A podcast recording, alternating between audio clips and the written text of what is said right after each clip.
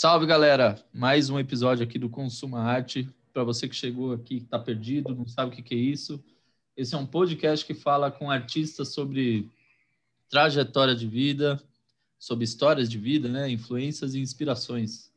E hoje eu tô com meu mano co-host aqui, amigo, enfim, Leonardo. E aí? Isso aí. E aí, mano, beleza? Fala, galera. Sejam bem-vindos aí a mais um episódio. Vamos que vamos. Vamos nessa, vamos nessa. Antes de começar é, aqui o episódio com a nossa convidada de hoje, dar alguns recadinhos aqui. É, a gente tem lá a nossa, a nossa rede oficial no Instagram. Sigam a gente lá, arroba consumaarte com dois As. A gente tem episódios, solta episódios semanais aqui, todas as segundas tem episódios novos. E em breve tem novos projetos aí. E hoje, apresentando a nossa convidada aqui, ela é uma pessoa que eu conheci através de um, do nosso primeiro convidado, o Chama, é, numa série de lives que ele fazia lá o ano passado, 2020, no meio da, da, daquela fase conturbada que ninguém saía para nada da, da pandemia. Eu tô com ela aqui, a Renata Brand, ela Brant, desculpa, ela que é produtora audiovisual e fotógrafa. E aí, Rê, tudo bom? Oi, Henrique. Oi, Léo. Obrigada Olá. aí Obrigada pelo convite, é um prazer inenarrável estar com vocês. Não sabia que você tinha né, me achado aí pela live do Chama, né? Foi pelo Chama, foi eu, pelo Chama. Eu fiz até um cenáriozinho para fazer a live. Eu lembro, eu lembro. É sério, eu coloquei a bandeira bandeira gay e fiz um, fora, um cartaz escrito fora aborto. eu lembro. eu lembro, eu lembro. E foi mais ou menos nessa época que eu me lembro, assim, foi, foi tipo, tava frio pra caramba, foi mais ou menos em Tava. Sei lá, foi em maio. agosto. Ah, então, ó, tá vendo? A gente tá quase em julho. Então, é. foi, foi. Nossa, tem um ano já isso. Tem um ano. Foi quase na mesma data. E Rê, Sim. uma coisa aqui para a gente começar o papo, que eu e o Léo tava batendo um papo aqui em off, você é uma pessoa que trabalha já com audiovisual há bastante tempo, né? Já trabalhou em alguns clipes, dirigiu alguns filmes, alguns é, é, é alguns foi filmes, só um né? Curta-metragem, foi só um é, é, vamos, vamos valorizar. e a gente queria saber, né? Qual que é o, o principal papel do diretor de fotografia no cinema? Ah, o diretor de fotografia, assim, vamos, deixa eu tentar resumir. Existem três, quatro cabeças principais num filme, né? Que é o produtor executivo, que é aquele cara que vai cuidar do dinheiro, basicamente. E tem o diretor de fotografia, que é o cara que vai montar as cenas, ele é o cara que vai pensar na narrativa da luz e também vai pensar nos planos e enquadramentos que aquele filme vai ter, um clipe, enfim. Vai ter o diretor de arte, que vai cuidar toda da parte de cenografia e objetos, né? Que a gente. É, é, basicamente, a gente fala que a gente vai fazer o dressing da cena, é vestir a cena, uhum. né? E também tem o diretor, que é o diretor geral, o diretor artístico, que é o cara que vai estar responsável pela linguagem cinematográfica, fotográfica do, do filme que vai estar sempre em contato com os atores, que vai preparar os atores para a cena, dirigir, né? Enfim, então essas quatro cabeças elas são responsáveis pela, pela essa criação audiovisual, um longa-metragem, uma série, um clipe, é, um filme publicitário, enfim, o que for. Até uhum. mesmo um reality show, entendeu? Tudo tem, tudo tem as suas funções, essas quatro cabeças aí principais, e essas quatro cabeças têm as suas equipes, né? Cada uma tem as suas equipes. E o diretor de fotografia é o cara que vai pensar. É, é como se assim ele tem uma função que ele tem que juntar a arte, a direção de arte, com o cara, com, a, com o papel do diretor, sabe? E fazer essa fusão assim de tudo, entendeu? E colocar na tela basicamente isso. Sim. Então ele vai pensar em como ele vai fazer a iluminação daquela cena, como ele vai desenhar a luz, quais são os quadros que ele vai colocar para fazer aquela cena. Vamos supor, ah, uma cena de você falando no celular. Quantos, quantos enquadramentos e quantos planos eu posso mostrar para contar essa história que você está né, falando no celular. Eu posso mostrar você de um plano geral, eu posso fazer um plano mais fechado, um primeiro plano, sabe? Fazer um plano detalhe. E o cara da fotografia é ele que vai pensar nesse, nesse rolê todo, entendeu? E depois que você filma, tem a parte de finalização do filme, né? Que é a parte de montagem desse filme, é onde vai estar os efeitos de pós-produção, de colorir o filme. Então, nessa parte de pós, o diretor de fotografia ele continua também e continua junto também com o próprio diretor artístico, né, que é o diretor geral. Sim. Então, assim, basicamente, resumindo, é, é isso. Né? O cara que você tem que pensar nos planos que você vai fazer. Se o seu plano vai ter X enquadramento, se vai ter movimento de câmera ou não, né? Se você vai ter luz natural ou luz de estúdio, né? Ele pensa também na, nas lentes e filtros. Isso, exatamente. Ele vai falar, ah, eu quero a câmera assim, eu quero a câmera assado, uhum. eu quero uma lente assim, eu quero um equipamento X, YZ de maquinária, de elétrica, né? Então é uma responsabilidade muito grande, né? É como na fotografia. Se uhum. tem luz, tem cinema. Se não tem luz, não tem filme. Se não tem luz, não tem foto. Exato. Então é um, é um papel assim muito importante, né? E é uma figura assim muito respeitada também num set de, de cinema, sabe? É. Eu tive essa experiência de dirigir um curta, né? Quando eu fiz o curso no INC, né? Que é o Instituto, Instituto de Cinema que tem ali na Teodoro Sampaio, aqui em São Paulo, né? Uhum. Em Pinheiros, que é um curso que durou seis meses e a gente tem todas as aulas, desde produção geral, direção de arte, a gente tem que escrever um roteiro, né? Todos os alunos têm que escrever um roteiro, então tem técnicas para escrever roteiro. E aí os professores escolhem os melhores roteiros para os alunos fazerem um curta-metragem. E aí eu quis arriscar, assim, eu falei, ah, eu vou né, arriscar na direção de fotografia. E foi muito legal, né? Eu uhum. adorei, assim, porque é muito diferente. Eu, tô, eu tenho, por mais que eu tenha essa vivência de set, né, de filmagem, por mais que eu veja, assim, diariamente os caras trabalhar, entendeu? Eu chegar e me colocar no mesmo lugar deles e tentar pens e pensar como eles, então foi um desafio muito legal para mim, sabe? Eu adorei fazer, eu adorei, adorei. E aí no, no final do curso é a gente apresenta o, o curta, né? E os, os professores avaliam e tal. E, nossa, quando eles avaliaram, eles falaram que era o curta, tipo, top 5 da, da escola, entendeu?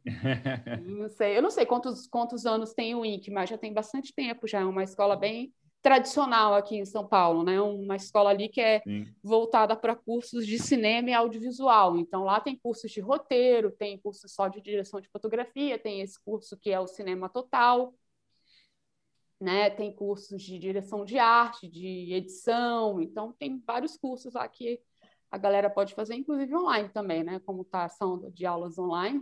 Uhum. Mas na época que eu fiz foi em 2018, né? Então era uhum. presencial.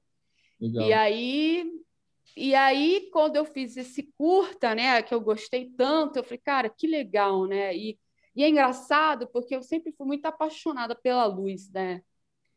Eu sempre, assim, eu me formei em jornalismo, comecei a trabalhar em rádio, e aí eu fui migrando naturalmente de rádio para TV, para audiovisual e para o cinema. Uhum. E comecei a trabalhar com produção, né? Produção de base.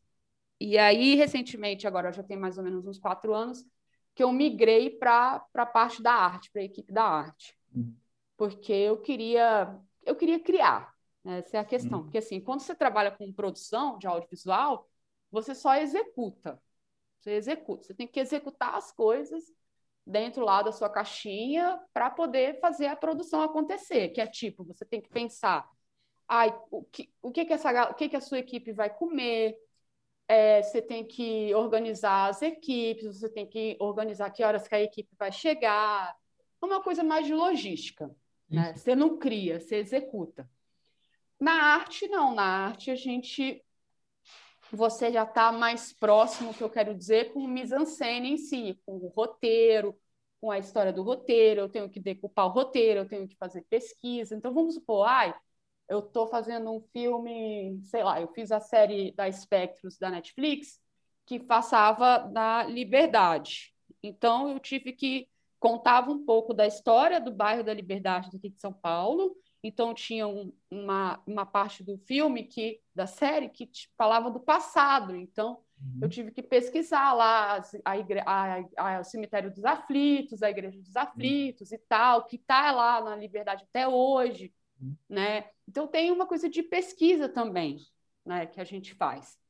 E aí, então assim, eu sempre quis ficar mais próximo essa coisa da arte para poder criar. E aí, quando, a partir do momento que eu troquei de equipe, que eu saí da produção e fui direto para a arte, aí eu tive mais, eu tive uma oportunidade para poder ficar mais dentro do set, porque exige que a gente fica no set. Uhum. A gente produz as coisas, né, normalmente na rua, mas quando está gravando a gente de, depende da sua função, você tem que ficar no set ali. E aí eu sempre curti muito essa coisa da luz, né, da, da, da maquinária, da elétrica, dos equipamentos que se usa para você criar determinada luz, né? E a luz ela ela tem que ter uma narrativa, né? Ela sempre tem um porquê. É como a arte. Se eu vou produzir um telefone vermelho que tem que estar em cena, ele tem um porquê de estar ali em cena. Uhum. E a luz é a mesma coisa. E aí eu sempre né, fiquei assim, muito encantada com isso, sabe? E é tão legal porque quando, quando tem assim uma troca de cena de outra, é muito louco porque as, as funções né, de cada equipe elas acontecem simultaneamente e parece um balé, assim, sabe, da galera quando a gente. Então, é o, o contra-regra, é a galera da arte que tem que estar tá lá uhum. para preparar todos os objetos e tá o diretor batendo o texto com os atores e o diretor de fotografia falando, ó, oh, vamos montar o trilho aqui, eu quero aquela luz lá, eu quero isso aqui aqui, e tudo acontece ao mesmo tempo, sabe? É, é bem mágico, assim, é bem legal. E aí, depois que eu fiz esse, esse curta, eu comprei a câmera, né? Eu falava, ah, eu comprei a câmera para exercer o meu olhar fotográfico, né? Nossa, enfim, mas hoje eu vejo que eu me engraçado que eu me eu percebi que depois de tantos anos eu, eu sempre fui fotógrafa, né? Engraçado isso, porque na, na faculdade de jornalismo eu tive a, a, a, a matéria de fotojornalismo, então eu aprendi a fotografar ali, na faculdade, com câmera analógica, né? Fazendo todo aquele processo de, de revelação, né? Em laboratório e tal. E aí, durante muito tempo na minha vida, a fotografia ela ficou meio que parada, sabe? E aí, dois anos para cá, eu comprei né, a câmera para exercer né, o olhar fotográfico, assim, entre aspas, e eu, eu falei, nossa, eu realmente, eu sou, eu sempre fui fotógrafa, mas estava ali escondidinho, entendeu? Sim. E aí, quando eu comprei a câmera, né, você quer sair fotografando tudo, né? Você, você quer eu fotografava as minhas gatas, fotografava a Charlotte, ia para a rua fotografar e tal. E engraçado que eu fazia essas fotos de rua de pessoas, né? Eu sempre gostei de fotografar pessoas, expressão, né? Mas eu fazia isso por mais eu acho que eu estava querendo me encaixar em alguma coisa, entendeu? E eu olhava as fotos que eu fazia e eu não curtia muito né? Eu não gostava tanto. E aí, com, quando, teve, quando veio a pandemia, o ano passado, eu falei, nossa, não vou poder sair para fotografar, o que, que eu vou fazer? E aí eu comecei a fotografar em casa, sabe, dentro de casa, a explorar coisas, aflições minhas, sentimentos, angústias, essas coisas. E também comecei a reparar como que a luz se comporta dentro da minha casa né? Porque a gente tem luz, tem a luz do teto, você tem a luz da janela, né? E como que eu posso Sim. criar dentro de casa? E aí eu percebi que eu falei, gente, eu não sou uma fotógrafa de street, como o Chama, por exemplo, uhum. como o Rod Street, o Rodrigo, o Marcelo Leal, que, nossa, eu adoro as fotos do Leal, eu acho que ele tem um olhar se quer maravilhoso. E eu falei, gente, eu não sou isso, né? E aí eu comecei a explorar essa coisa do autorretrato, de poder contar, de ter uma narrativa, né, na imagem, né? Aí, o ano passado, eu fazia parte do grupo de estudos da Dani Bittencourt, que é uma fotógrafa de fine art, né? E foi muito legal. Ela, ela sempre explorava a gente num sentido assim, porque antes eu fazia uma imagem, fazia uma foto e eu queria tentar colocar aquela foto em algum sentimento. Aí ela já começou a trabalhar isso, o oposto, tipo, ah, vamos supor que eu sofra de ansiedade. Como que eu posso traduzir ansiedade em uma imagem? Entendeu? Mas que essa imagem precisa ter uma narrativa. Então, assim, foi muito difícil fazer. Você é, então é inverso, né? Exatamente, é o inverso, sim. É, exatamente o inverso. E aí, e você colocar coisas assim pessoais, né, histórias suas pessoais através do autorretrato também é muito difícil. E quando você pega uma situação de que, olha, eu quero que você fale sobre a minha ansiedade, mas eu não vou posar, quem vai posar vai ser um modelo. E uhum. aí eu tenho, é mais difícil ainda, porque eu tenho que dirigir o modelo e tentar extrair dele aquela sensação isso, que é sua, que, né? Que é. é minha, exatamente. Uhum. Então, foi muito legal, assim, o grupo com ela, que me abriu, assim, coisas, é, espaço para poder criar outras coisas, né? Uhum. E ver que a fotografia não é, ela pode ir além, ela pode, pode ser o que você quiser. Exato. Né? É basicamente isso. E aí, agora, com esse curso que eu estou fazendo lá na, lá na Full Frame, né, que a gente estava falando anteriormente, é um curso mais ligado para a área comercial, entendeu? Então, assim, eu sempre tive vontade de, de juntar a fotografia com um pouco da direção de arte, entendeu?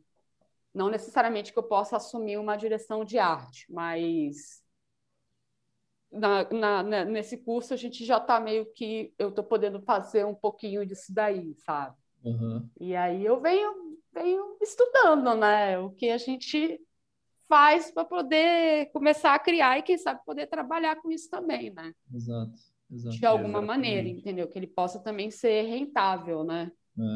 É, é eu acho, eu acho que é, é, esses, esse teu comportamento na real é o que mais me chamou a atenção é, na, na que, que, me chamou a atenção na real lá na quando eu te conheci na, nas lives do, do Chama e até uhum. falei pro Léo, o Léo, vamos, vamos chamar essa a, a Rê e tal, porque eu gosto muito do comportamento dela e do olhar que você tem para o mercado da fotografia, sabe? De como é importante não ter amarrações com uhum. a fotografia. Você é o que você quiser ser, entendeu?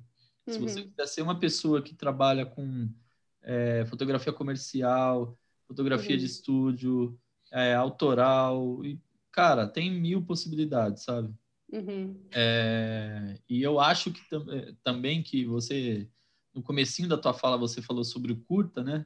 É o curta rosbife, uhum. certo? Isso, é o rosbife, é. é. A gente faz a lição de casa aqui. Para quem está ouvindo a gente, é, a gente não falou antes, mas sigam a Rê lá no, no Instagram é o arroba re.brant. Lá também tem o link para o Curta Rosbife. Então, Rê, fala um pouquinho sobre o Curta, né? Fala mais aí sobre ele. Falo, com certeza. É, o Curta foi, então, foi um roteiro, né, de uma aluna nossa do curso, e que conta a história da época de quando a Biblioteca Nacional lá no Rio de Janeiro foi pegou fogo né? Uhum. E, e, é muito engraçado porque é um roteiro que é uma história, de, é uma distopia aquilo ali, apesar de realmente ter acontecido, entendeu? E aí fala de uma família que é uma família tradicional, brasileira, né, que assiste televisão, que gosta de ver o Jornal Nacional e tal. E se chama Rosbife porque se, a história se passa numa mesa de almoço e que um desses pratos é o rosbife. Então, nada mais é que o rosbife, é o pretexto para aquela família se reunir ali à mesa, que é uhum. uma coisa que as famílias não fazem mais hoje em dia. É. Então, isso já mostra o quanto essa família é tradicional. E aí, óbvio que a gente teve diversas ideias e diversas discussões né, na época que a gente estava produzindo, e eu falei, gente, a distopia ela está em cima da televisão, como a música dos Titãs, né? Que fala que né, a televisão me deixou burro, burro demais. E tanto que tem uma parte da história que é uma família com pai, mãe e uma filha. E a filha é estudante de, eu não lembro qual qual era o que, que ela estudava. Eu acho que no curta não fala, mas ela é uma estudante de faculdade. E ela alerta os pais, né? Olha, a, a, a, Biblioteca Nacional está pegando fogo, os livros estão pegando fogo, os livros não têm mais página. É como se você está apagando a memória daquela, daquele povo, daquele país. E os pais falam: biblioteca? O que é isso? O que é biblioteca? E de repente eles falam: ai, mas amor, você viu que está uma, uma promoção de passagem para Salvador? Vamos para Salvador. Então, assim, eles não estão nem aí, porque eles estão completamente tomados pela alienação da televisão. E no final de tudo, né, a menina acaba se entregando à TV e, e, né, e deixa aquela família ali totalmente alienada. Enquanto isso, a biblioteca está pegando fogo os livros estão ficando sem as palavras, Está se apagando uma história de uma de uma de uma de um país, né? De uma de uma sociedade. E é engraçado porque o, o, ela escreveu o roteiro em 2018, e se você parar para pensar o que a gente está vivendo hoje, que é essa situação da Covid, é uma distopia real, entendeu? Gente, Exatamente. Quem, quem, quem vai, como que a gente iria imaginar que a gente ia viver uma coisa dessa, que um vírus ia colocar todo mundo dentro de casa? É, por matar, quase dois né? anos já, por né? Quase dois anos, exatamente. Então, assim, a gente. É, é um roteiro muito atual, porque se a gente parar para pensar, foi escrito há dois anos, há três anos atrás, e ele continua atual, o filme continua atual. E aí, na época, a gente quis brincar com essa sensação das cores. Que eu falei para a gente, falei, galera, vamos brincar com a sensação das cores. Então, a gente montou, são três ambientes que a história se passa, que é na sala de televisão, na sala de jantar, que na verdade é um almoço, e no quarto da menina. E cada personagem tem a sua cor o pai é verde, a mãe é amarela e a, vermelha, a menina é vermelha. Por que, que é o vermelho? É o fogo, né? É aquela coisa que ela está ali o tempo inteiro no filme falando. Não, gente, é a biblioteca, está pegando fogo. Como assim? Vamos, vamos para a rua, isso é impossível. E a amarelo, né? Aquela coisa apática, morna, né? E o verde é o quê? Aquela coisa fria, ou seja, são cores que já estão entregues àquela alienação. Então, assim, foi proposital, entendeu? Hum. Essa questão das cores. E eu falei, vamos colocar isso na luz e vamos colocar isso na arte também.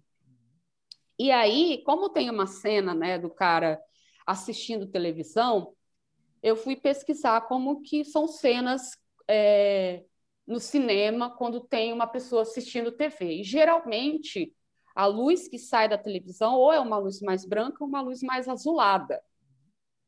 E eu falei assim: não, a luz que a gente vai sair da televisão é verde, porque eu quero o cara verde. Aí eu lembro até que o professor da época lá no curso falou: não, mas está errado isso. Eu falei: não, não está errado. Tem o porquê dele estar tá ali, entendeu? Então representa uma alienação. Uhum. Né? E aí eu fui, a gente fez a, a TV como se tivesse uma luz verde saindo da televisão, né? Uhum. Então, foi, a gente a gente pirou muito nesse curta do Rosbif e ficou muito legal, assim, por ser um, um, curta, né, de um curso de alunos e tal, eu acho que ficou assim, teve, eu dou uma nota oito e meio, assim, sabe? Tem erros, tem erros, tem erros, óbvio que tem erros, uhum. né? Mas eu acho que tem muito mais acertos do que erros, entendeu? Para uma uhum. galera que nunca tinha contato com cinema, por exemplo. Sim no grupo lá, que foi o grupo que fez o curta, só tinha eu e o, o, outro colega, que era o Renan, que foi o meu assistente de câmera e que a gente pensou nos planos e tal. Na época eu fui, fiz um photoboard bonitinho para apresentar para o pessoal, porque é engraçado, né? Quando você começa a pensar nos planos, o filme ele ele começa eu começo a visualizar na minha cabeça, mas mas eu preciso mostrar isso para as pessoas de forma visual, não tenho como explicar para você. Ah, eu vou fazer um plano, um contraplano, um plongé, um contraplongé, enfim, não importa. Eu tenho que mostrar para você, para você entender. Porque a partir do momento que você coloca isso visualmente, ou seja, um photoboard com fotos, ou no storyboard que é desenhado, uhum. o negócio se abre, entendeu? Ela, ela se, você se ilumina, sabe? O filme aparece na sua cabeça, né? E também é, é importante fazer isso para facilitar o cara que vai depois montar, entendeu? Sim. Porque sim. é uma é uma é uma coisa em cadeia, né? Tipo, você tem o passo um, passo dois, passo três e até chegar no, no, no na parte final. E é isso, e é um, foi, um, foi delicioso fazer. Eu é. adoraria é. fazer curta novamente. É, eu acho é legal você ter falado e você come, comentou, né, no começo sobre as quatro cabeças, né, uhum. na direção. E acredito que quando vocês fizeram esse curta, acho que vocês tiveram um pouco isso, né, de cada um Sim. assumir uma função principal. E a, a, minha curiosidade é isso, porque toda essa discussão que você que você falou, imagino que deve ser extremamente rica, né? Que durante a discussão para saber como vai ficar lá o resultado, é, acho uhum. que aprende muito, né? Tem muita ideia aí que é que é jogada, que não necessariamente está lá no curta, mas que foi discutida. E Sim. como que é essa esse entrosamento aí entre essas quatro cabeças na hora de tomar as decisões finais, né? Porque você na uhum. fotografia, você é o que você falou, você tem tudo ali na sua cabeça, né? Uhum. O, o, diretor ele vai ter a cabeça dele visualizando talvez de uma outra forma, né? Como uhum. que é uhum. assim? Rola um conflito? Rola, é, com certeza. É, né? Como com que é esse, esses bastidores na hora rola, de tomar rola, as decisões? Rola. Por exemplo, a, a menina que dirigiu o filme, o curta, a Amanda, ela dirigiu os atores. Ela tinha, ela teve uma ideia que ela queria colocar é, a carne muito sangrenta, que ela achava que a alienação da família era em cima da carne. E eu falei para ela assim: olha, a sua ideia é muito legal, mas para a gente fazer isso agora vai demandar uma produção maior, que a gente não tem como fazer. E ela queria criar cenas, por exemplo, extras que não tinham no, no roteiro. E eu tive que falar para ela: não, você está viajando, não tem que fazer isso. Então, assim, rola conflito, rola, é. rola conflito numa produção profissional, entendeu? Sim. É normal isso. Nós somos, é, nós somos emoção, sabe? O cinema, é a fotografia, saudável, né? exatamente, é saudável é. porque tá todo mundo querendo fazer o seu melhor, tá todo mundo querendo jogar as suas ideias, e aí é o grande lance, né? Você ter a, a questão da resiliência e da sabedoria emocional para lidar com essas questões, para que todo mundo possa é, é, é, dar a voz às suas ideias, que essas ideias podem também ser colocadas em práticas, né? Porque não adianta nada, eu tenho uma ideia mirabolante que eu quero fazer, sei lá, fazer a lua no meu, no meu filme, mas como que eu vou colocar a lua no meu filme, entendeu? Sim. Precisa de dinheiro. E é aí que o produtor executivo entra.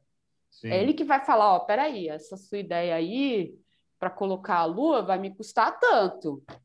Aí, se vai me custar Y, eu não vou poder pegar aquela câmera X para você.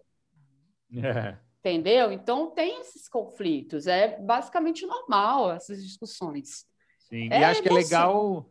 Acho que é legal chegar lá no final, né, e, e conseguir ver a, a, característica de todo mundo ali no, no, curta, né, no filme, enfim, na produção, né, ó, Sim. aquilo lá foi uma ideia, aquilo lá é mais para Rê, ela que, que tem esse, esse olhar. Aí outro ponto ali do curta, outra característica, mais do outro diretor. Então, Sim. acho que no final é isso, né? Vocês conseguirem se acertar se acertar buscando e se o melhor. harmonizar. É, exatamente. É, mas eu fico então, assim, imaginando que deve dar umas tretas, né, de vez em quando. Ah, sim, tem muita treta, porque, sabe, não que a ideia dela de, de colocar a, a, a carne extremamente sangrenta não é ruim, é maravilhoso, porque sim. imagina isso porque tem a cena da mãe cortando o rosbife. Você tem uma ideia? A gente teve que pesquisar como faz rosbife.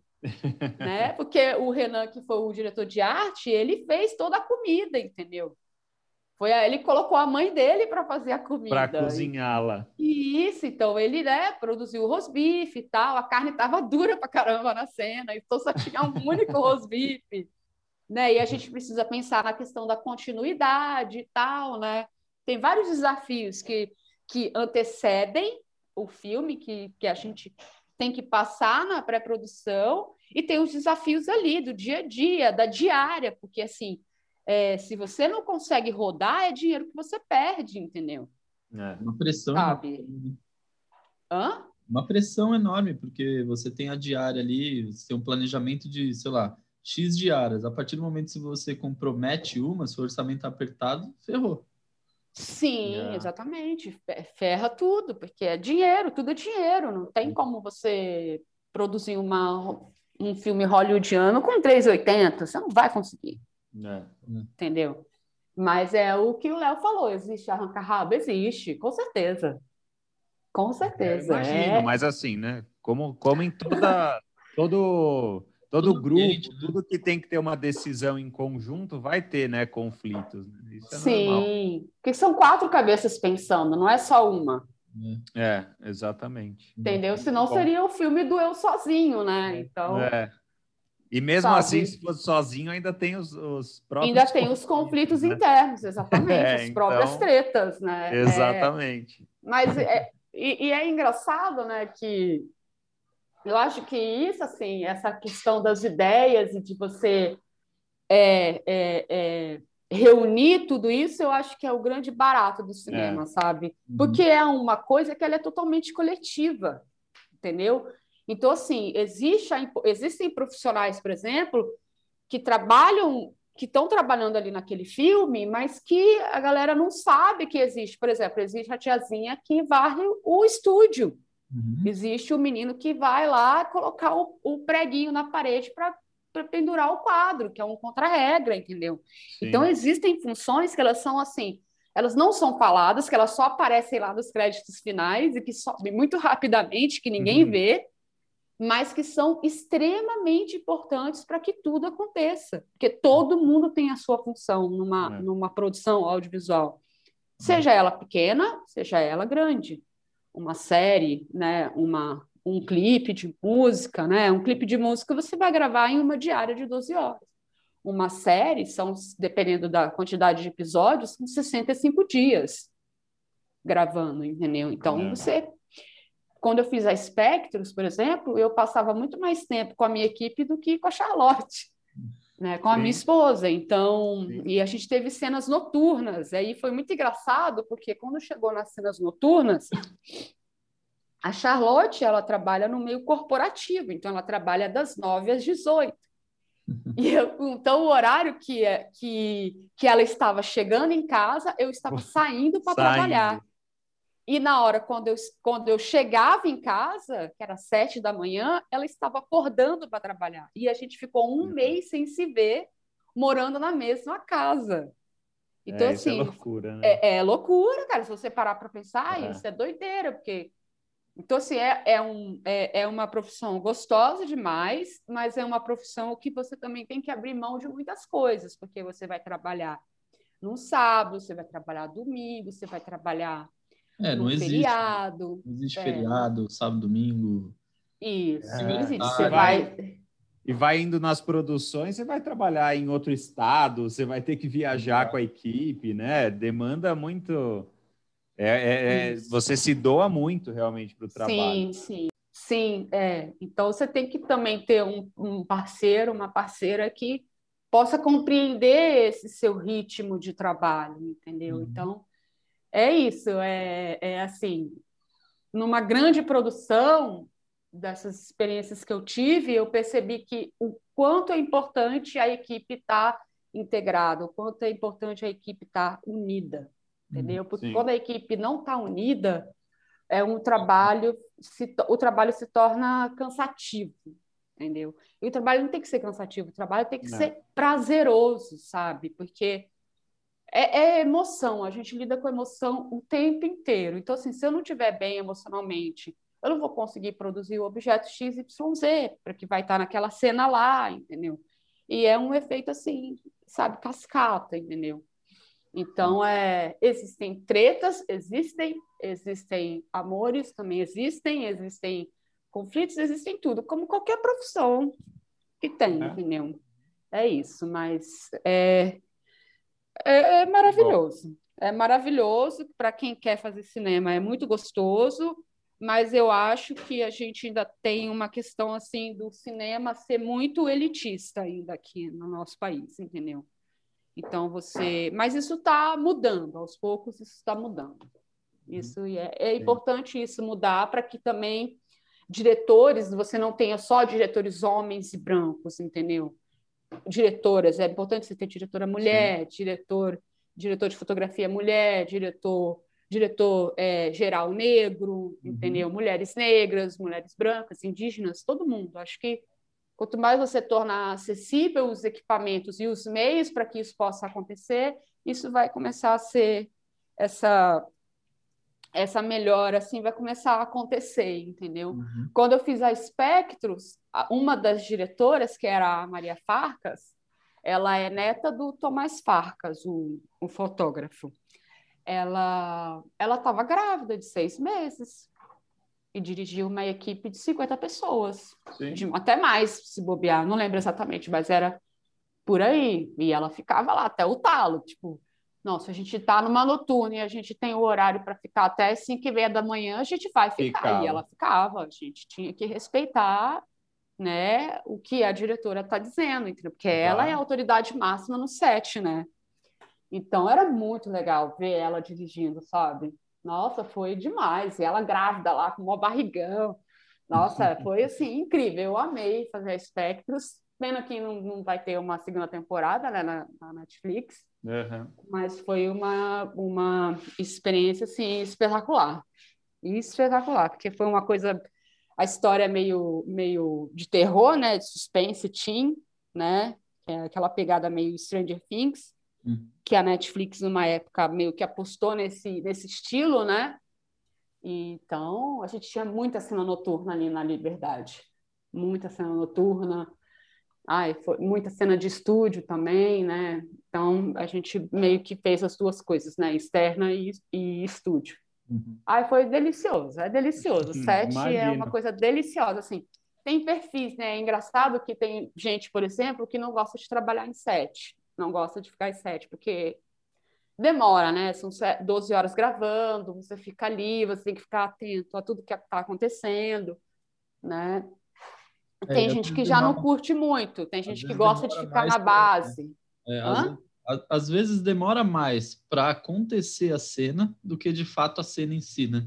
Sim, com certeza. Teve uma cena da, da Spectros que era uma que a mesa ela tinha que voar. Nossa senhora, a gente fez essa cena no estúdio, né? Então chamaram os caras lá de efeitos, né? Uma equipe especializada para fazer a cena voar, que não sei o quê. Então, assim, antes de antes de gravar a cena valendo, acho que, sei lá, rolou, rolaram vários ensaios, entendeu? Uhum. Ah, então tem, tem um jeito certo da, da mesa rodar, rodopiar pelo ar, que não sei o quê, porque a câmera tem que pegar. Então, tudo isso tem que ser cronometrado e ensaiado, porque na hora do REC não pode dar erro, entendeu? Não pode dar erro. Teve uma cena que foi muito engraçada, que é uma parte da história que o personagem lá é, do mal, né, ele evoca dentro da igreja dos aflitos o, o, o espírito ruim. E aí a produção colocou para essa cena ser gravada às três da manhã. Aí eu falei, gente, e a gente produziu uma mesa da, que tinha uma toalha né, da, da, do altar da igreja e tinha umas velas vermelhas, tinha um pentagrama que a gente desenhou lá com a cera, umas coisas assim, meio macabras, sabe? Que a gente teve que produzir para a cena. Falei, gente, são três horas da manhã, não vou ficar no set, não. E eu não fiquei, eu não assisti a cena, não, não, não, não fiquei. Porque eu fiquei com medo, eu juro para você, a gente fez uma, uma, uma, uma arte de objetos assim que ficou tão legal tão realista, entendeu? E falei, gente, não dá. Dá medo, dá medo. Então, assim, vai que cara. Alguém, vai que alguém me chama, né? É, é vai que o diabão aparece aí, sei lá, velho. Eu não vou dar essa oportunidade, não. É. E se vocês ficaram com medo lá na hora, é porque foi um bom trabalho, né? É, sim. É. Ai, foi, foi delicioso fazer a Espectros, assim, foi bem gostoso e eu tinha acabado de fazer um curso na IC, que é a Academia Internacional de Cinema, aqui em São Paulo, que era um curso de dire... assistente de direção.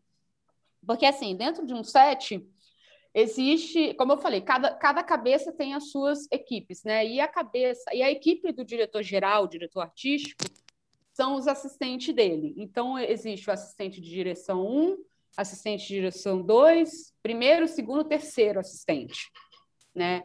E aí eu tinha feito esse curso lá na IC, que é totalmente teórico, sabe? Então, você vai aprender a fazer análise técnica de um roteiro, você vai aprender a montar uma ordem do dia, vai aprender a montar um plano de filmagem, né? E aí eu tinha acabado de fazer esse curso, e aí quando terminei o curso, aí eu fiz a, a Z4, que foi uma série teen, né? É, para o SBT e para Disney Channel. Uhum. E aí eu estava fazendo a campanha do Alckmin, e aí foi muito engraçado, porque a, a, essa produtora que fez a Spectros foi a Moonshot, que é uma produtora que faz os reality shows de gastronomia da, do GNT. Uhum. Então, eles têm uma perna dentro da produtora que é só reality, tem uma perna da produtora que é só ficção. Uhum. E eu, e eu sempre curti, assim, sabe, a Moonshot e tal. Eu já tinha feito umas três entrevistas para fazer o Que Seja Doce, né, do GNT, e não tinham me chamado. E aí eu estava lá fazendo o Alckmin e tal, né, a campanha dele, e eu recebi um e-mail da coordenadora da AIC, que tinha um projeto que ia pegar jovens, da, tanto da AIC como do Instituto Criar, para inserir a gente dentro de uma produção cinematográfica grande. E, e, eu não sabia o que, que era, porque eu não sabia que era Netflix, eu não sabia nada. Tinha só isso. Vai precisar de pessoas para figurino, arte, produção, para todas as áreas, make. Aí eu falei, ah, bom, vou levar, vou mandar meu currículo, né? E aí calhou que eu mandei, a diretora de produção fez a, a, a entrevista comigo, eu fiz a entrevista com a produtora de arte e aí me chamaram. Então, assim, nossa, eu fiquei muito feliz, né? Porque eu fui parar na produção da série por conta da, da instituição, né? Por conta do curso que eu fiz. Então, Sim. uma coisa foi levada à outra, né? E aí foi tão legal porque eu já fiz três projetos na Moonshot já. Tudo, fiz a, fiz a, e, e, esse é o seu objetivo daqui para frente, seguir cada vez mais é, dentro de, dessa área, assim, né? É, mas com a fotografia, né? Sim, mas, sim. É, eu quero, na verdade, o que eu quero mesmo é trampar com fotografia, né? Só com tá. a fotografia, entendeu? Só a fotografia. Só a fotografia, é o que eu realmente quero fazer agora aos 40 anos, né, trocar de profissão, uhum. né? Aos 45 do segundo tempo, podemos dizer assim. Não, mas tá Então tá é tempo, uma é, então assim, existe uma, uma questão, né, tardia, né, de eu ter tá mergulhando dentro da fotografia só agora, a partir dos meus 39 anos, 40, mas também tem essa questão da minha experiência no set, né? Que aí acaba. Claro.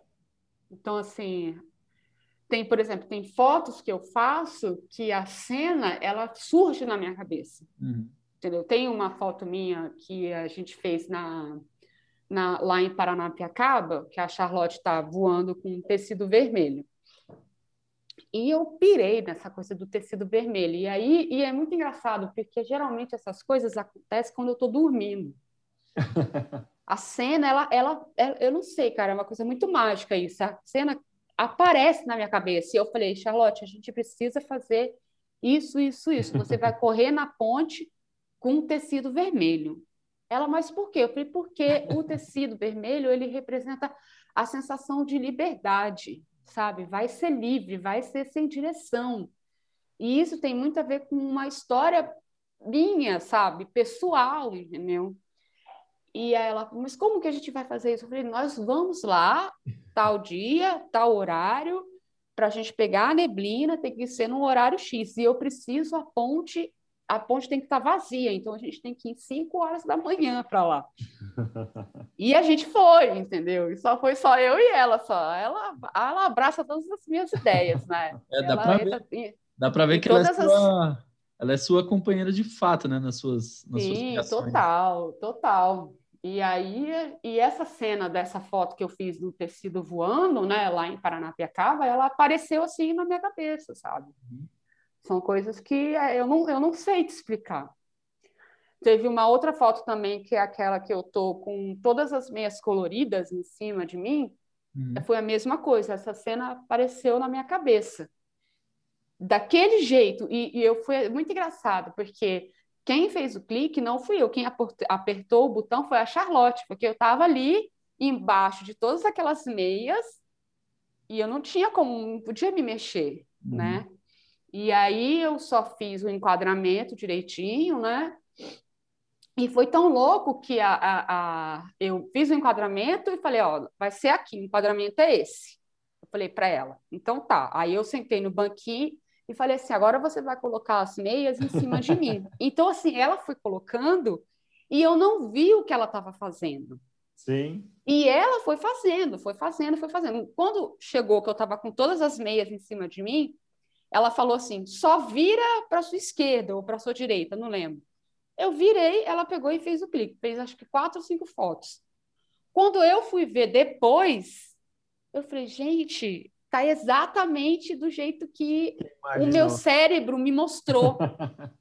então, assim, é tão, é tão surreal um negócio desse que, que eu, eu não sei te explicar, sabe? Por que, que isso acontece? Uhum. E é, são coisas que acontecem assim esporadicamente, entendeu? Tipo, Sim. esse esse curso que eu estou fazendo agora lá na Full Frame, a gente tem que entregar um projeto final. E não necessariamente é um projeto final que tem que ser autoral, mas que tem que ter uma narração de luz, um entendimento de luz. Né? Não, não precisa necessariamente fazer fotos comerciais de um produto, de um relógio, enfim, não é isso, é autoral que eles querem. E aí eu já tinha um, um tempo que eu estava querendo fazer sobre alguma coisa de fotografia híbrida. Que quando a gente, quando eu estava lá no grupo da Dani Bittencourt, ela começou a trabalhar com fotografia híbrida com a gente. E num momento do, do grupo lá com a Dani, ela chegou para mim e falou assim: olha, a gente teve que separar várias fotos para montar um portfólio para apresentar para ela, né? As melhores fotos, assim, do que a gente trabalhou no, no grupo. E ela chegou para mim e falou assim: Olha, eu reparo muito nas suas fotos que sempre tem um elemento vermelho nas suas fotos. Ou um objeto vermelho, ou é a, ou é a sensação que você coloca, sempre tem uma coisa vermelha. E ela me perguntou: por que, que você faz isso? Aí eu falei: eu não sei. Talvez seja de uma forma inconsciente. Aí ela falou assim: Agora, a partir de agora, você tem que começar a colocar o vermelho de forma consciente nas suas imagens e que ele possa ter um porquê. E aí, lá agora no curso da Full Frame, eu falei, gente, eu quero fazer um, uma coisa de fotografia híbrida. E que a foto vai ser preto e branco e eu vou meter alguma coisa vermelha nessa foto. E eu falei com o professor, né? Aí ele falou: tem que tomar cuidado, que o vermelho né, é muito vibrante e tal, não sei o que. Eu falei: não, vai ficar legal. Aí eu falei: tá bom, pode deixar. E aí, o que, que eu pirei, né? A ideia é assim: eu faço o retrato da pessoa com a luz que eu quero, no fundo preto, e a pessoa tem que estar com a blusa preta, porque eu só quero pegar o rosto da pessoa, uhum. né? E, e expressão. E aí eu faço essa foto, então tem toda uma luz que é pensada, tem uma direção minha que eu faço com um modelo, por mais que seja um modelo que é a Charlotte, é a minha tia, é a minha prima, são pessoas que eu tenho contato, né? Já tenho uma certa intimidade, existe uma dificuldade Sim. de você dirigir. Demais. Que é muito difícil dirigir. Aí eu faço a foto, imprimo, faço uma edição, imprimo e depois eu vou e faço a intervenção em cima da foto. Então, quer dizer, aquela imagem anterior ela vai se transformar numa outra imagem. E a, a ideia que eu tive foi como se você olhasse no, tivesse olhando o reflexo da sua imagem como no espelho, uhum. mas já com a foto com a intervenção final. E por que, que eu optei de usar o vermelho? Porque o vermelho é o que vai editar a emoção para você, entendeu? E aí eu usei o vermelho de forma consciente agora, não de forma uhum. inconsciente como eu fazia antes, né? E aí eu tô nessa daí, experimentando essas coisas, né? Fazendo Oi, essas essa, fotos. Essa última série aí, esse vermelho, o que que é? Que material que é que você fez, usou para O material que eu usei é tinta guache, tinta usei tinta guache. Usei lixa de parede 180, que é aquela lixa mais fininha. Ah, sim. E, e usei acetona também. Algumas fotos eu usei acetona é, para tirar a cor da foto, né? Dá para ver que e tá aí, meio opaca aqui. Isso. E aí eu olho para a fotografia e vejo o que, que ela pode me, me passar ali, entendeu? E eu vou fazendo, vou brincando com isso. Então, assim, as coisas elas não vão ser iguais. Né? Cada uma, cada foto ela vai te dar uma sensação, cada foto vai te dar uma, um sentimento. Uhum. E a ideia é o seguinte: a, nós, nós humanos, nós somos feitos de, de, de emoção. todo mundo sente ódio, todo mundo sente inveja, a gente sente saudade, amor, alegria. Então a gente está passível a isso. E essas imagens elas são justamente isso: é você olhar e sentir uma repulsa, você olhar e sentir o amor, você olhar e sentir alguma coisa. Então, vamos supor, você pode, Henrique, olhar para uma imagem e sentir uma coisa. O Léo pode olhar essa mesma imagem e ele vai ter uma outra sensação. É, até mesmo porque, né, até mesmo porque as nossas referências são diferentes, né? São diferentes, exatamente. As nossas... Então é por isso que é como se você está se olhando no espelho, entendeu? Uhum. Como se um reflexo, apesar de você não estar se vendo ali, não é você Sim. que está na foto. Mas essa sensação que a foto vai te dar, você já passou por isso em algum momento da sua vida, seja um sentimento positivo ou negativo, entendeu? Uhum. E é isso, foi, uma, foi uma ideia que eu tive e que e que ficou assim, eu tô adorando fazer. Tem mais fotos aqui para fazer a intervenção. Legal. Eu acho. E eu, assim, aqui não tem, desculpa, Henrique, aqui não tem, né? Mas acho que se a gente pegar só a foto com fundo preto e depois a intervenção, é por mais que você tenha falado, ah, é a lixa ali, mas é muda muito, né? Muda. Você que tem aí a foto original e depois da intervenção, nossa, uhum. deve, é, é, deve, passar uma sensação completamente diferente, né? É muito bonita essa série que você tem colocado Muda. lá. E é muito assim, é muito agressivo da minha parte eu chegar e machucar, assim, entre é, aspas, então. a fotografia, entendeu? Porque eu rabisco o olho da pessoa, eu tô tirando o olho daquela pessoa, eu rabisco a língua da pessoa, entendeu? é, é. É, é é muito agressivo isso, sabe? Você fazer isso numa fotografia, uhum. né?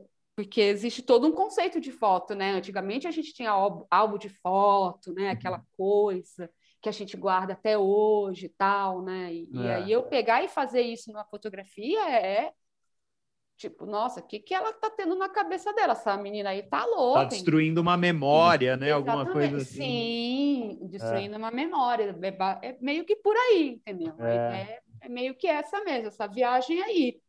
E hum. o uhum. mais legal é cada um ter a sua interpretação, sabe? Isso é o uhum. mais legal para mim.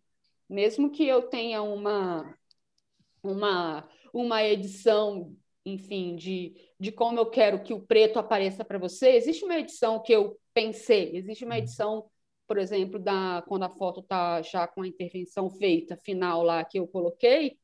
Então, se você reparar, o vermelho ele está gritante, entendeu? Então, é uhum. é proposital. Eu estou fazendo aquilo ali, não é à toa, entendeu? Sim. Mas é isso. Para mim, é essa coisa do, do diferencial. Você poder criar a sua história em cima daquela imagem ali, a sua, a sua identificação, quero dizer, entendeu? Não a história, mas a, o seu sentimento, a sua emoção, sabe? Para mim, isso é o mais legal de tudo, assim. E é um processo, né? Que vem desde a de eu dirigir a pessoa para que vai, que vai é, modelar para mim, que não são modelos, são pessoas normais, comuns como a gente, que têm suas profissões normais, né? E, e, e que está modelando ali, eu estou dirigindo, então tem toda uma uma linha assim de processo, né? Que vem desde o início até a foto já com a intervenção. Então Sim. é é muito gostoso assim. E a Charlotte também super brinca comigo. Ah, eu quero fazer uma foto assim, quero, né? quero mexer nessa foto assim, assim assado. Então, ela mexe também nas fotos. Eu falei, e aí ela fica assim, mas tá certo, tá errado? Eu falei, não, não tá, tá, tá perfeito, do jeito é. que você fizer, tá perfeito, não tem hum. certo e errado, é, né? Exato. Existe uma característica, e é muito louco, porque às vezes é, eu gosto de fazer uma intervenção assim mais bruta, sabe? E ela já gosta da coisa mais delicada, entendeu? Uhum. E, é, uhum. E é engraçado isso, né? A gente é. vem fazendo e eu venho percebendo isso, que tem muita. Muito, tem a ver também com a questão nossa de, de talvez de personalidade, entendeu? Claro, que acaba, claro. Que acaba passando para a imagem, né? No caso, quando a gente faz a intervenção, entendeu? Com então está sendo bem, bem legal, bem divertido, né? Agora tem outras imagens para trabalhar, vamos ver o que, que vai sair. E assim, por mais que eu imprima, por mais que eu faça a impressão da mesma foto diversas vezes, e eu fizer e eu faço 10 intervenções da mesma foto, elas nunca vão ser iguais. É, exato. Entendeu? Elas nunca vão ser iguais. Isso que é o mais o mais louco assim, sabe? E é, é isso. Então, assim, eu, eu comecei a criar essas coisas no ano passado, né? Porque eu me vi dentro de casa e aí eu criava cada vez mais, criava isso, criava foto assim, eu tive essa ideia assado, vamos fazer, né? E são coisas que estão aqui no meu dia a dia, né? São materiais que estão fáceis, entendeu? Eu não preciso de coisas assim elaborantes, são materiais muito caros para poder fazer algo que eu estou sentindo, sabe? Transformar isso em, em, imagem, né? Sim, com é, certeza. E o, o Henrique ainda falou, né? Que essa, acho que a forma como a gente interpreta uma foto, um filme, enfim, vai muito das nossas referências, é, da, da, nossa personalidade, tudo uhum. isso, né? Pensando no seu trabalho, o que, que você né? Que é uma pergunta que a gente sempre quer saber assim das pessoas. O que, que você consome? Quais são as suas referências? Onde você se inspira para chegar aí no, no seu trabalho final? Ah, ah, ah de, de tudo um pouco. é, é, é, é, difícil, é né? Muita coisa. É, é, é, eu acho que acredito que eu acredito que a maioria deve falar isso, né? De tudo um é, pouco. É, sim. Ah, cara, eu sou aquela pessoa que eu escuto funk, eu escuto sertanejo, mas eu adoro uma Maria Bethânia, eu gosto dos novos baianos, sabe? Eu gosto do Almodova, né? Eu gosto de filme brasileiro, eu adoro filme brasileiro no estilo de é... Ô, meu pai, é, de bandido, polícia, Sim. bandido, sabe? Cidade de Deus, é, tropa de elite. Eu adoro isso, adoro, adoro. A Charlotte já não curte. Então, assim, a Charlotte já gosta da, dos, dos, das coisas, comédias românticas, né? Então, eu, eu, já, eu já sou aquela mais aquele drama, né? Aquele drama de Almodova, né? Das mulheres de Almodova, as cores do Almodova, que são sempre muito vibrantes. Então, eu gosto muito da cor. Eu gosto de cor, né? Engraçado isso. Você vê aqui na minha casa, tem muita cor, então é a, a, a, tem almofadas coloridas, né? Tem os quadros aqui em casa, que são as minhas fotos, né? Então eu gosto dessas coisas das cores, né? Vi, uhum. vivo, né? É bem isso. Sim. E é isso, as minhas referências são essas aí, é o cinema, cinema brasileiro. Então, assim, gosto muito de cinema brasileiro. Eu acho que as pessoas têm uma um preconceito muito grande muito. com as coisas que a gente produz aqui é. no Brasil, sabe? É, Tende síndrome, a comparar. Síndrome do cachorro da lata, né? É, sabe? É, ah, mas a gente nunca vai conseguir fazer igual aos Estados Unidos. Ai, uhum. tô nem aí, é. mas a gente talvez vai Talvez se a gente consumir e valorizar mais, talvez a gente, né? Isso. A gente vai criar o nosso cinema, Exato. a gente vai criar a nossa música, entendeu? Exato. Sabe? Eu, então, assim, eu gosto, gosto dos clipes, eu adoro ver clipe, amo, adoro esse clipe recente aí da, da Anitta, que foi a Sim. garota do Rio, né? Cara, é sensacional aquele clipe, porque ela tá ela tá debochando simplesmente de garota de Ipanema, entendeu? Porque não existe a garota de Ipanema. Se você vai para o Rio de é. Janeiro, é. o Rio de Janeiro é aquilo ali que está no clipe dela, entendeu? É, é aquela estética, são aquelas pessoas, entendeu? Então ela tá falando, ó, a realidade não é essa garota de Ipanema do Tom Jobim, não. A realidade é essa aqui, ó, essa, essa garota do Rio aqui que eu tô dizendo para você. Ela tá representando muito mais garotas do Rio do que. Sim, né, garotas garota não só do Rio, né? Garotas é. do Brasil inteiro, Exato. entendeu? De várias é. periferias, Verdade. de vários lugares, né? Então eu curto muito isso, sabe? Gosto, gosto do Chico Buarque, dos Altos Baianos. É engraçado que quando eu cheguei aqui em São Paulo, né? Eu cheguei aqui em 2014. Uhum. E eu cheguei aqui em São Paulo no sábado, dia 25 de janeiro de 2014. Eu não sabia que era aniversário de São Paulo. E quando eu cheguei aqui, era muito louco, porque eu andava na rua e eu não me sentia parte de São Paulo. Você é carioca, né? Isso, eu não me sentia parte daquilo, que, gente, essa cidade é tão louca que eu não, é. eu, eu não estava me encaixando ali, sabe? Uhum.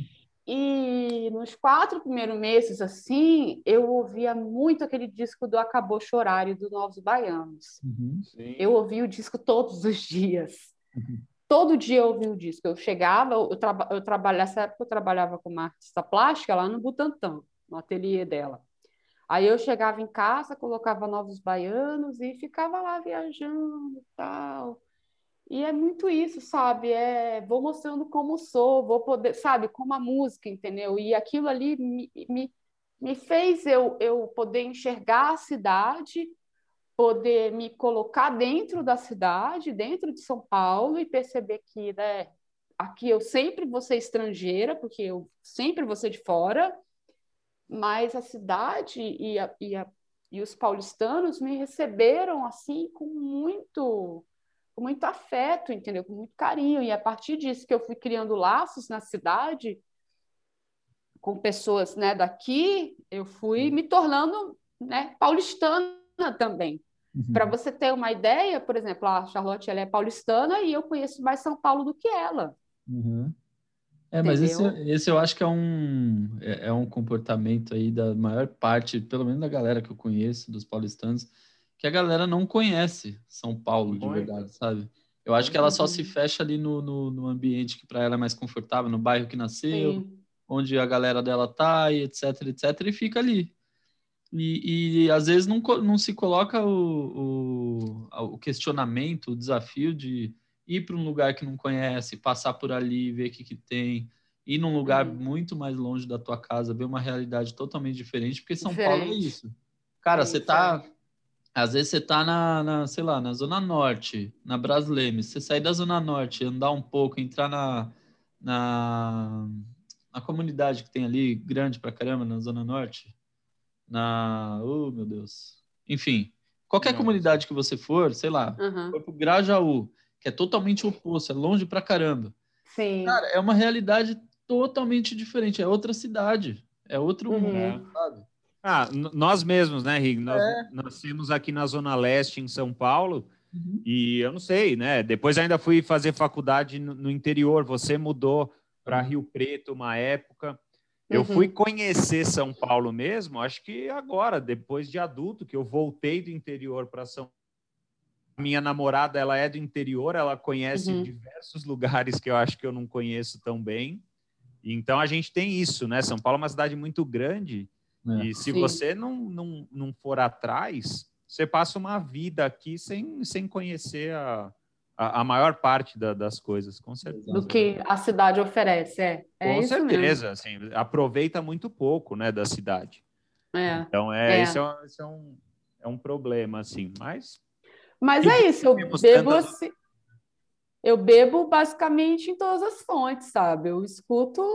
Ah, cara, eu adoro, adoro funk, adoro sertanejo, adoro ouvir Marília Mendonça. Barões. Adoro. É, tá... Barões da Pisadinha, Barões. adoro, adoro ouvir uma, uma Betânia. Então, aqui, aqui é muito engraçado, né? Que a, a Charlotte, ela gosta do indie, né? A gente uhum. brinca que ela gosta das músicas depressivas, né? Ela é gótica depressiva, mas é ela é ela é um amor, entendeu? E aí, de repente, tem aquela playlist que só vem Betânia, aí, de repente, entra uma Marília Mendonça, aí, de repente, entra as bandas da Charlotte. Eu acho que os vizinhos aqui devem Tudo misturado, né? Tudo misturado, exatamente. É, no fundo, a playlist de todo mundo é assim, né? É, é que ninguém, ninguém assume, mas no assume. fundo tem um sertanejo, depois um rock, depois um indie, Sim, e assim vai. Todo mundo exatamente. é assim. Exatamente. É, só que ninguém assume, é isso ninguém mesmo. Assume, então, é. Mas eu gosto muito dessa coisa, né? Das cores vivas, do drama, entendeu? Eu acho que isso também tem um pouco da, nas imagens que eu faço, né? Nessa uhum. fotografia que eu faço. E uhum. ultimamente eu venho pensando muito sobre essa questão da fotografia do afeto, né? Eu assisti uma entrevista online com o João Ripper, pelo pessoal lá de Festival de Fotografia de Paranapiacaba, uhum. e ele falava sobre a fotografia do bem-querer, né? E é tão lindo ele falando isso, você registrar o afeto, né? É. Então, o afeto, ele não é necessariamente duas pessoas se beijando, por exemplo. Então, eu fiz uma foto da, da minha sogra, da mãe da Charlotte, lavando a louça né, lá na casa dela, na cozinha dela, que é em Piraju, no interior de São Paulo. Eu falei, gente, isso aqui é o afeto puro, entendeu? Porque é o cuidado do dia a dia, sabe? Uhum. E aí, ultimamente, eu venho viajando nisso também. O que seria né, essa fotografia de afeto?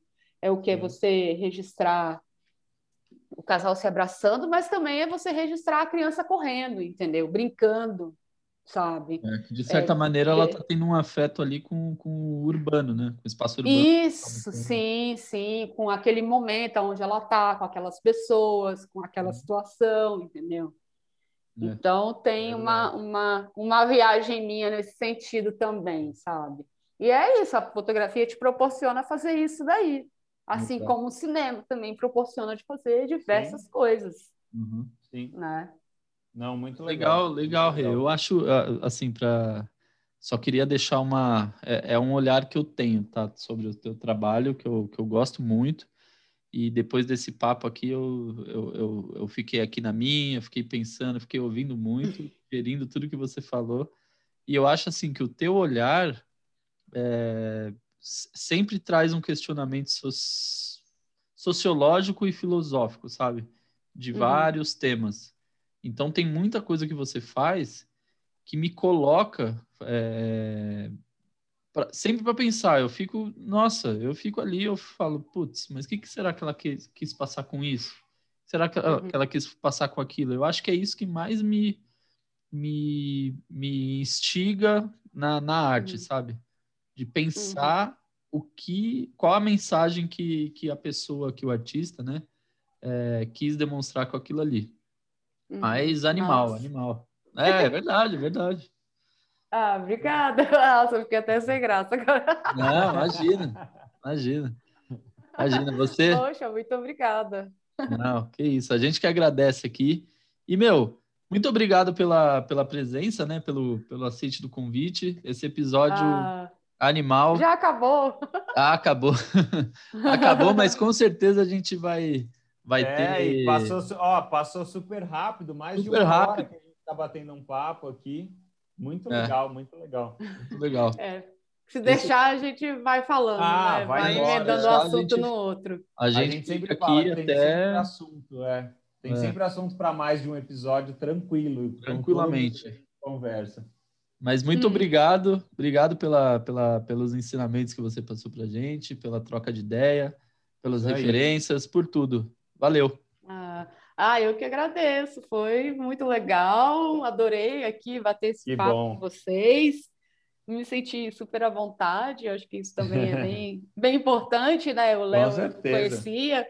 É. O Henrique já conheço há um tempinho, né? Só pela internet. É. Então é, é, é, muito gostoso isso, essa troca, né? Mesmo que a gente faça uma troca meio que virtual, né? Então, Sim. se a gente tem, se a gente tem é igual aquele, de, aquele meme, né? Se juntas já causam, imagina juntas, né? É. Se a gente já causa Exato. na internet, imagina numa mesa de bar, tomando Nossa, uma cerveja, é. entendeu? Aí ah, é... e esse, esse, era o, esse é o que a gente mais deseja um dia, é reunir Olha. essa galera que passou aqui para isso, né? É. Para se encontrar pessoalmente. E tudo bem, a gente já está numa, numa época né, que esse contato é, virtual é, é, é muito grande, né? Uhum. Mas com a pandemia, isso Nossa, intensificou só... muito, Sim, né? Intensificou, só que, é. só que passou já, né?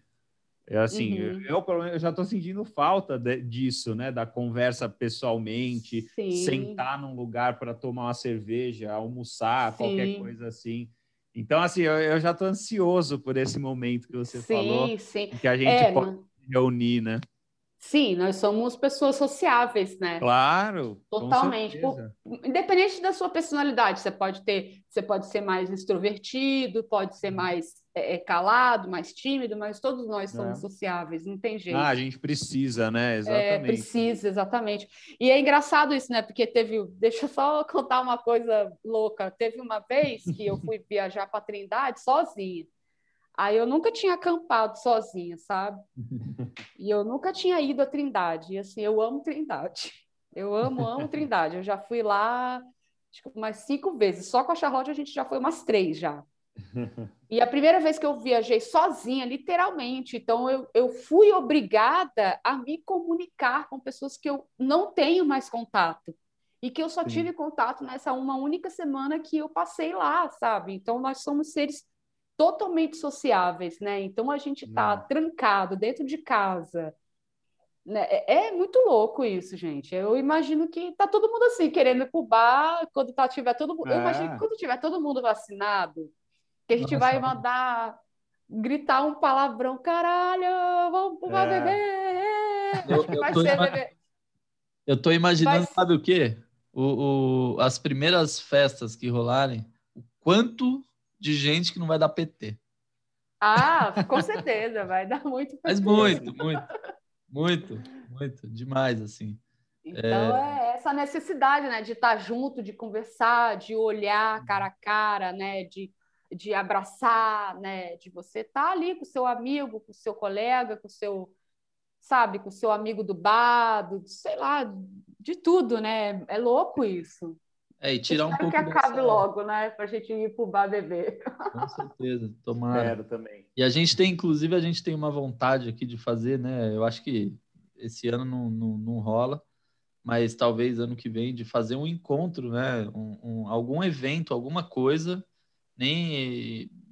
Não importa a, a proporção, mas fazer alguma coisa que reúna todas as pessoas que já passaram por aqui, sabe? De fazer uhum. esse encontro da galera aí, enfim. É, mas vamos torcer, vamos torcer para que, que seja logo.